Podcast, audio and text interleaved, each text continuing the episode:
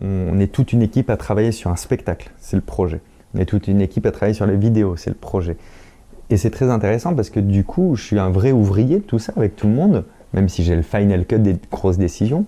Mais c'est surtout quand j'en ai un truc qui cartonne, ben c'est dans mon truc des, choses cool et stylées. C'est pas dans mon ego, tu vois. Hmm. Et quand j'ai un truc qui ne marche pas, ben ça m'appartient pas en fait. C'est juste notre projet, il n'a pas convaincu, ou on s'y est pas pris comme il fallait. Mais je me sens pas pas aimé parce que j'ai un spectacle qui va capoter, par exemple. On sait pas, ça, ça, ça peut m'arriver parce que j'ai une vidéo qui marche pas. Ça, ça m'arrive, des vidéos où, euh, où, pendant une période tu prends plus du tout d'abonnés, etc. Je sais que c'est pas moi, Fabien, le Fabien qui va boire des coups avec toi après et tout ça, c'est pas moi, on m'en veut pas à moi, c'est le, projet commun, tu vois, qui a moins plu, quoi. Donc, euh, donc ça, c'est un truc, euh, quand je parle avec... pallier son ego au succès du projet. Ouais. Et, quand j'en parle avec des gens qui ont des métiers qui sont pas des métiers pourtant de visibilité, comme le tien ou le mien euh, en partie, donc des, métiers plus, on va dire, standards, et eh bien en fait, je me rends compte que leur ego est quand même dans, le, dans, dans leur entreprise ou dans leur projet et que ça, ça les, ça les blesse au quotidien parce que ça les met pas dans des bons positionnements. Et des fois, je les vois prendre la décision que j'aurais pas prise. Et je me demande si c'est pas lié à l'ego à ce moment-là. Quoi. J'ai pas toutes les données, tu vois, pour, pour juger euh, de, leur situation, mais, mais très souvent, je me dis ah là là, ils ont oublié qu'on rigolait, quoi, que c'était pour rire, quoi, que c'était un jeu et que c'est pas eux, quoi. Tu n'es pas ce que tu fais, quoi. Tu es ce que tu vis, tu vois, c'est différent, quoi. Hein. Et donc le, proverbe travailler sérieusement sans trop se prendre au sérieux, ça te parle? Ah bah oui. c'est exactement ce que tu dis finalement. Ouais, c'est moi je fais toutes les choses sérieusement parce que je sais que ça ne l'est pas. Tu vois, c'est vraiment ça. Je, quand je m'engage dans quelque chose, je m'engage réellement et pour de vrai. Et je vais pas le lâcher. Sauf si j'estime à un moment donné que bon, c'est trop de contraintes et on va le lâcher. J'ai pas de problème à lâcher le truc, tu vois ce que je veux dire? C'est, c'est ouais ouais. Faut pas oublier que tout ça, c'est un peu pour rigoler quoi. Et pour terminer, toi qui as lu beaucoup de livres pratiques, est-ce que tu en as trois qui t'ont vraiment influencé? Si tu devais citer le top 3. L'art de la guerre, ça c'est sûr. Ok. Que je lis, je relis, je relis encore. Ah oui, ok. Ouais, c'est presque un truc de voyance ce truc. Moi, je peux me poser une question, ouvrir, je me dis, eh, pas con, tu vois. C'est, euh, j'adore ces livres pour ça.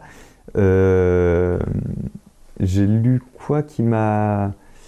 Euh, c'est pas un livre pratique là, mais c'est, c'est, l'histoire personnelle. C'est c'est euh, Je suis né un jour bleu.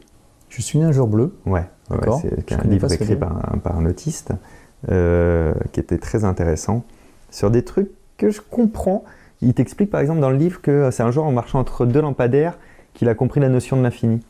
Ce qui se dit, mais si là je vais à la moitié, bon j'aurais fait la moitié de la route.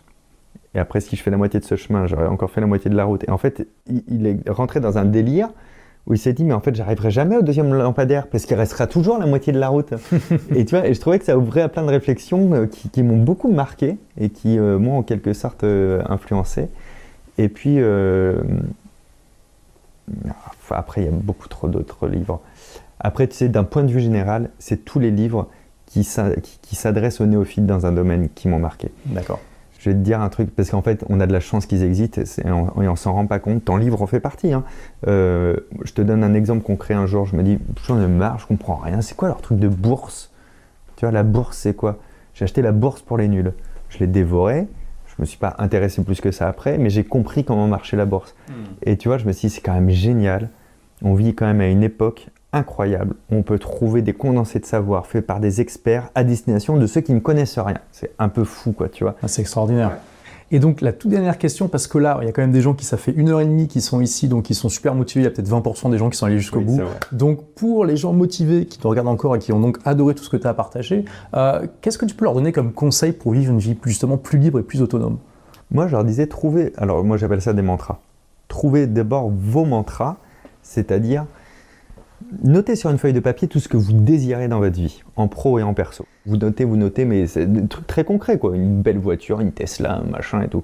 Vous laissez reposer ça, vous faites ça pendant une semaine, dès qu'il y a un truc qui vous vient. Au bout d'une semaine, vous prenez cette feuille et vous essayez de rassembler des choses par des phrases plus liantes. Tu vois ce que je veux dire? Si tu veux une belle maison, une belle voiture, en fait, tu veux du confort. Donc obtenir euh, tout le confort dont j'ai envie. Tu vois, tu essayes de résumer pour avoir plus quelques phrases. Puis ces quelques phrases, tu essayes de les réduire encore, de trouver des concepts plus, euh, volatiles en fait derrière, jusqu'à temps d'obtenir un, deux ou trois mots. Des mots très purs. Et c'est le travail que j'ai fait quand j'étais ado, qui est basé sur aucune méthode, hein, c'est ma méthode à moi, quoi, et qui m'a fait obtenir les mots autonomie et liberté. Et de là, j'ai su que ce qui me rendait heureux, ma boussole décisionnelle, c'était ces deux trucs. Mais ça a transformé ma vie. Bah c'est vraiment des choses qui, ont, été l'étoile du Nord. Exactement. Et, alors, avec une charge mentale très diminuée. Hmm. Pour prendre une décision qui paraît sexy, mais je sais pas trop, mais elle dit quoi la boussole? Oh, bah, je reste libre avec ça, avec ça, non. Bah, donc euh, je vais là en fait, tu vois? Donc je, comme si tu avais un système d'exploitation mentale sur lequel s'appuie tout le reste. Exactement.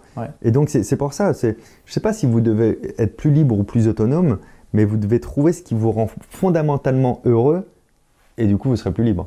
Euh, tu vois, parce que tu sais pourquoi tu prends tes décisions. Je fais assez peu de tableaux plus et moins sur des vraies grosses décisions, parce que je sais qu'en fait derrière tout ça se cache c'est quoi qui me rend plus heureux chaque jour. C'est juste ça, quoi. Merci d'avoir écouté ce podcast. Si vous l'avez aimé, est-ce que je peux vous demander une petite faveur?